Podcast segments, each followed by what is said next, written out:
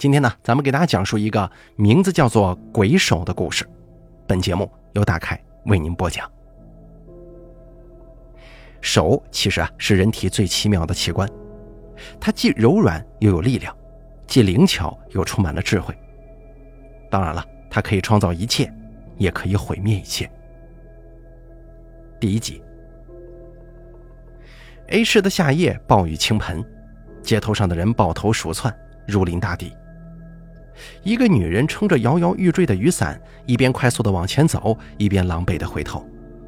她惊恐的脸上不断的下滑着水滴，身上已经被雨水浇湿了一大片。跌跌撞撞之间，跟对面的路人撞了个满怀。你走路不长眼呐！男人粗鲁的骂道。女人顾不得掉在地上的雨伞，高跟鞋踩在水洼中，越走越快，最后在雨中飞快地跑了起来。逃命一般的钻进了地铁入口，惊慌失措间，一脚踩滑，直接从大半截楼梯上摔了下去。午夜的地铁站，空荡荡的隧道中只有零散的几个人，空留大理石地面上一串串湿漉漉的泥泞脚印。女人顾不上剧痛的脚踝，挣扎着扶着墙，狼狈的回头张望，却一头撞进了一个人的怀中。吓得他猛地抱住脑袋，疯狂地尖叫起来了。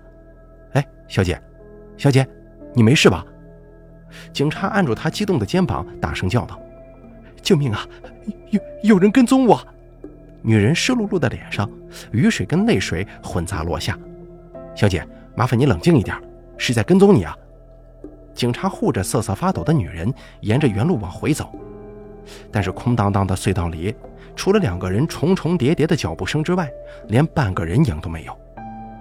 一个穿着黑色雨衣的男人，我也不知道他是谁呀。不，我知道他是谁，只是我不知道这次是谁。女人裹着一条毛巾，缩在椅子上，语无伦次了。做笔录的警察疑惑地盯着他，轻声说道：“小姐，麻烦你说清楚点他是个疯子，一直在纠缠着我，我根本就甩不掉他。”他跟踪我，监视我，无时无刻不在骚扰我。他疯了呀！女人的声音陡然尖了起来，捏着拳头，凶猛地捶打着桌子。怎么，你不相信我吗？我就知道你们不会相信我的。他猛地站起来，尖叫着冲了出去。第二集，我站在镜子前，擦拭着布满雾气的镜面，镜子里慢慢露出了一张年轻英俊的脸。我凑上前，瞪大双眼，仔细盯着镜子里的自己，努力扯出一抹微笑，牙齿整洁，笑容温暖。我又笑了，按了按脸上的肌肉，松了口气。虽然经常熬夜工作，但好歹这皮肤也没差到不能看的地步啊。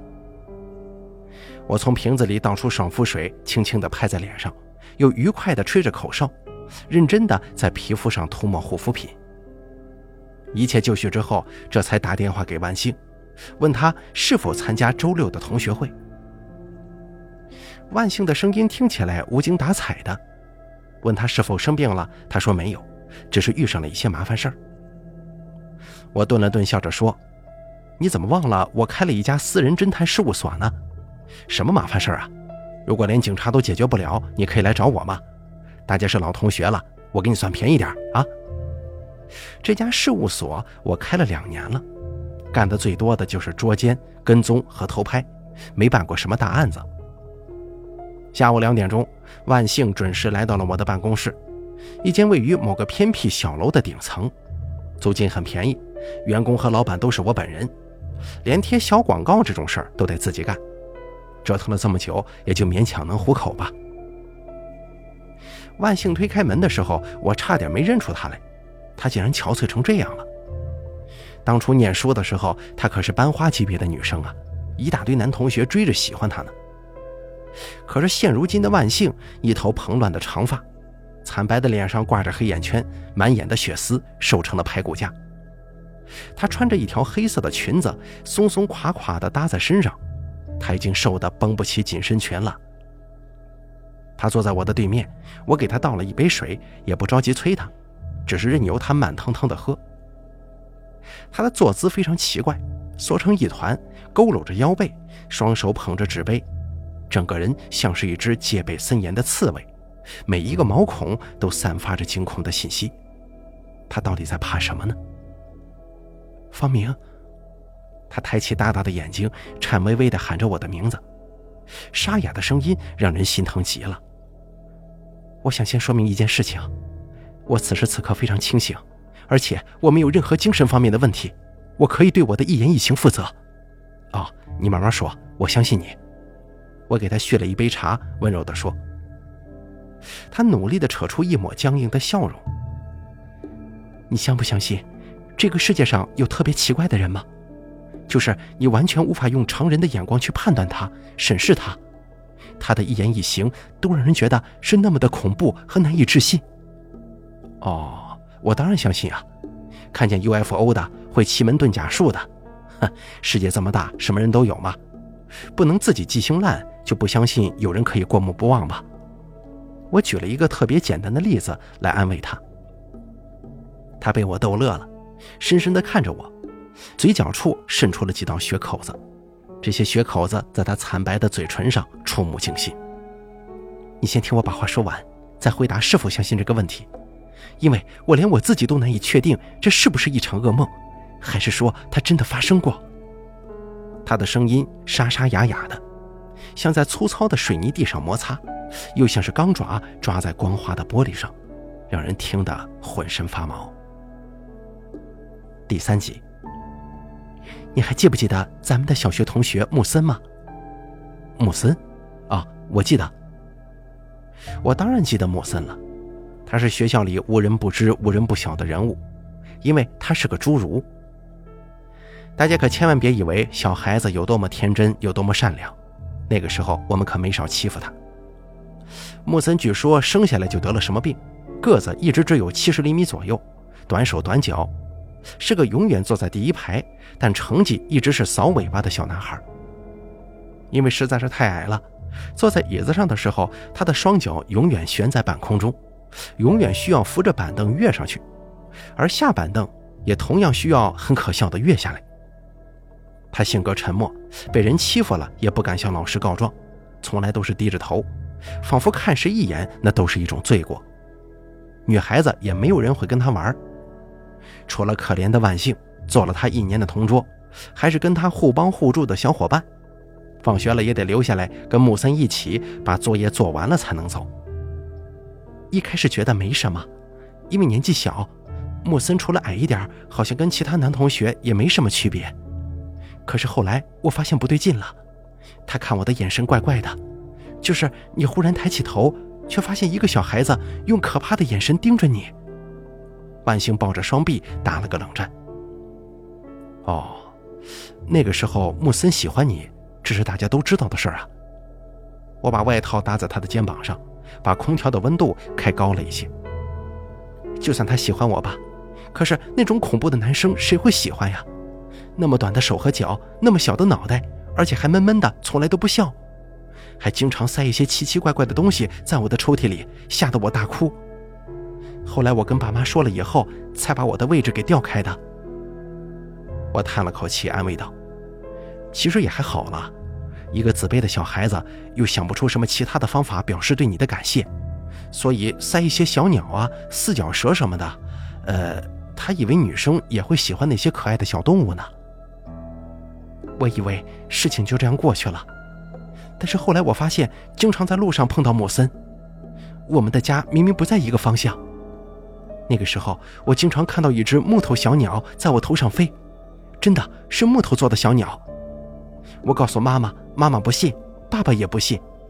我告诉老师，老师觉得我在说谎，同学们也没人相信我。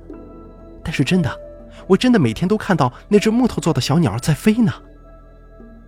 我笑着拍了拍他冰凉的手背，说道：“是啊，那个时候班上的同学都觉得你很奇怪。”这木头做的小鸟怎么可能飞上天呢？就算是遥控飞机，也不能用木头做呀，因为用木头做的遥控飞机太笨拙了，飞不起来嘛。万幸苦笑着继续说：“有一天回家，我看到一只猫咪特别可爱，我走过去抚摸它，忽然我吓得整个人都呆住了。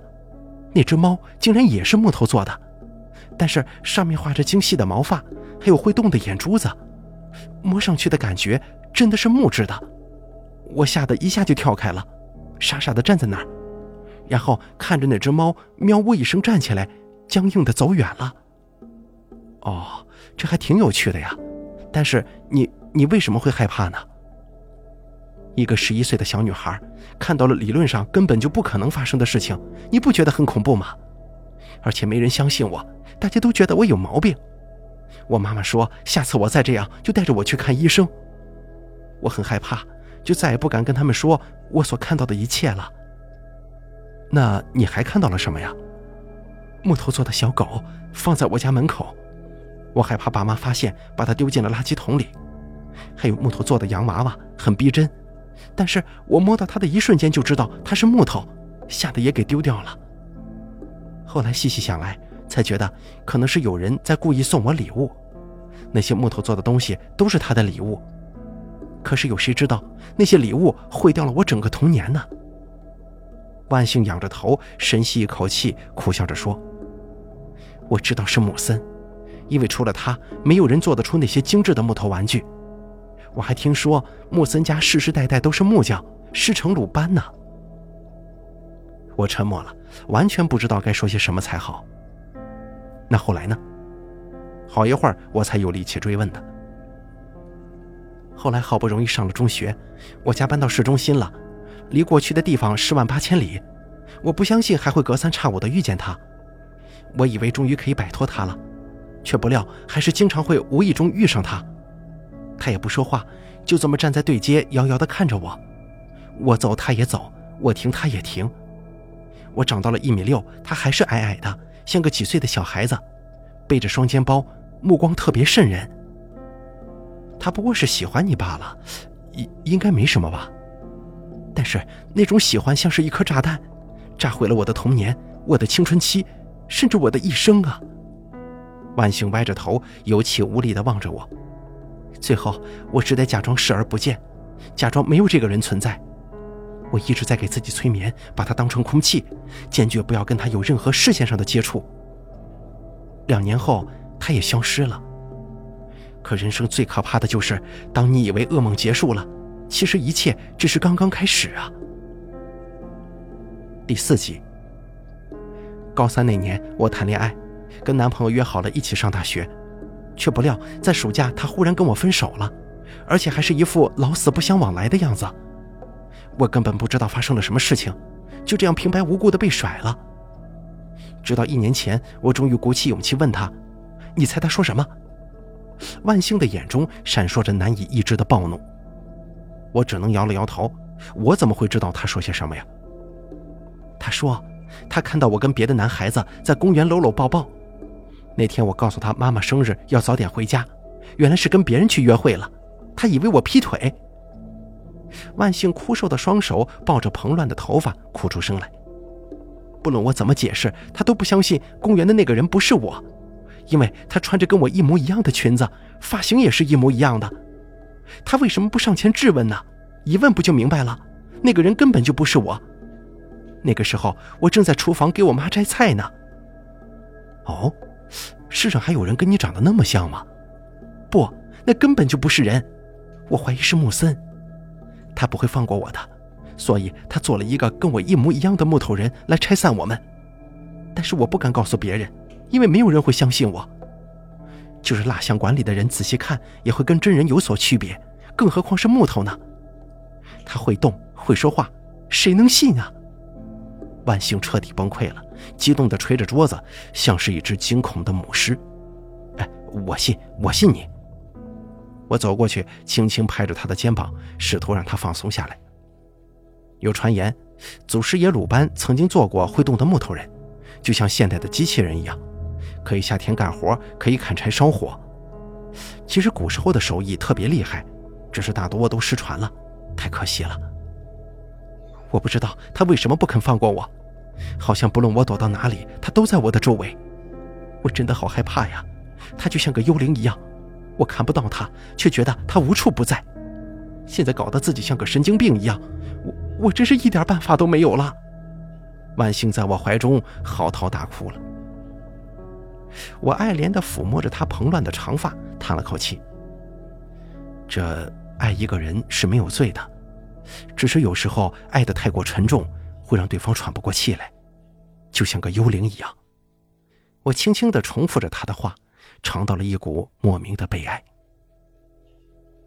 万幸的手腕上密密麻麻的疤痕，新的、旧的。他不止一次想过自杀，却没有真正死去的勇气。更可怕的还在后面呢。他从我怀中忽然抬起头来，狰狞的笑了一下，我的眼皮忽然狂跳起来。第五集，为了躲开穆森，我去了别的城市，待了一年多才回来，试着在同学那儿打探穆森的消息，只听说他家的家具厂关了。好像他父亲得了一个什么国际奖，竟然是把吴道子的八十七神仙图用木头全部做了出来，而且那些神仙还会随着仙乐缓缓舞动，就跟活人一样。他们一家都移民了，我那颗悬着的心也落了下来，带着男朋友回到了 A 市。我重新坐回了椅子上，交叉着手指，静静地看着他。随着万幸的声音，我眼前仿佛出现了那神奇的一幕。一干神仙随风而动，衣袖飘带，锦旗流苏，均在飞扬，弦乐声声中芬芳四溢。一开始一切都很正常，但是那个周末，我发现我新交的男朋友不对劲儿了，他不再抽烟，不再喝酒，而且还故意跟我保持一定的距离。你知道的，就算表面看起来一样，但是气质和韵味这种微妙的东西，在不同的人身上会有特别大的差异。那天我无意中碰到他的手腕，发现他的脉搏特别微弱。我以为他生病了，想要带他去看医生，可是他却怎么都不去。我盯着他的眼睛，一步步后退。我问他：“你到底是谁？你不是阿伟？”电光火石间，我忽然就明白了。阿伟说这个周末要去出差，但是周五又忽然给我打电话要来我家，还说什么为了二人世界不被打扰，让我关掉手机。我眼前的阿伟是假的呀，而真的阿伟的确是去出差了。我尖叫着冲了出去，报了警。回到家的时候，假阿伟已经消失了。我无法跟警察解释这一切，只得作罢，也不敢告诉阿伟，因为心里有阴影。我跟阿伟也很快就分手了。你的意思是说，这个假阿伟是木头人吗？是，现在木森的手艺越来越好了。他的木头人做的像真人一样，皮肤颜色质感，摸上去都是柔软的人体，但是会稍微硬一点。不过男人的身体如果有肌肉就感觉不到异常，心跳脉搏都是有的。我不知道他是怎么做到的，睫毛、眼珠、汗毛、胡须、头发这些都跟真的一样。万幸放大的瞳孔中闪烁着兴奋，你根本无法想象。那么逼真的木头人在你面前行走、吃饭、说话，我只是觉得那天阿伟的声音怪怪的。他说自己感冒了，其实那不是感冒，是模拟不出阿伟的声线。我的天哪，真是不可思议啊！后来我又交过几个男朋友，但是我总疑心他们不知什么时候会被替换成木头人。我开始疑神疑鬼，见面就问我们之间最隐私的问题。或者是把头埋在他怀里，听他的心跳和脉搏是否有强弱变化，也会把他们的头发看看有没有毛囊。我的戒备心在增加，木森的手艺也在提高，到后来已经无法用声音、心跳和脉搏来分辨木头人和真人了，甚至我怀疑他在我家里或者身上某个地方安装了窃听器。他的木头人越来越逼真，最初的贾阿伟行动还有些僵硬。可后来的这些木头人已经可以行走如飞了，他们说话、吃饭、喝水、唱歌、跳舞、聊天，甚至是跟我接吻、拥抱，我都看不出真假了。你猜我是怎么发现最后一个木头人的？我看着万幸亢奋的表情，摇了摇头。小芳一上火，嘴里就会有溃疡，木头人没有。万幸舔了舔嘴唇上的鲜血，得意的笑了。我知道木森为什么喜欢你了。你们就像是两个玩捉迷藏的人，你在躲，他在找；你在找，他在躲，只是他躲在人群中，你负责把他找出来。这个世界上人人都那么冷漠，大概除了你，没人会有多关心对方是人还是木头吧。换而言之，其实你也很沉迷这个游戏，不是吗？被人这样强烈的爱着，他在你周围布满了迷障，你需要每时每刻都擦亮双眼，才能觉察出真假，不觉得很有意思吗？我看着他逐渐平静的脸，仍旧是那么美，带着病态的苍白的美。人生就是迷障。我站起身来，俯下身子，凑到他的耳畔，一字一顿地说。他猛地瞪大双眼，拽着我的衣领，把头贴在我胸膛，竖起耳朵听我的心跳。此时此刻，我平静的像是一面湖，湖波如镜，镜中的倒影只有美丽的她。第六集，其实万幸只说对了一部分，得奖的八十七神仙木头人是我做的，不是我父亲做的。得了祖师爷真传，能让木头化作人的，只有我。我的这双手小巧而灵活，即使我这个人外形矮小，但是这双小小的手却比别的木匠拥有更多的天赋。当我打磨出一只小猫的时候，我父亲就看出了我这双手的价值，他鼓励我学这门祖传的手艺。家里有许多古老的珍贵资料，都是这门子当家的宝贝。我没日没夜地泡在木头堆中，木匠家最不缺的就是木头，各种各样的木头。什么木头适合做桌子？什么木头适合做椅子？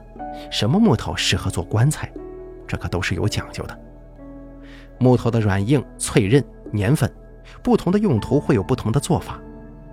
父亲研究了一辈子了无生气的家具，而我沉迷在木头的生命里。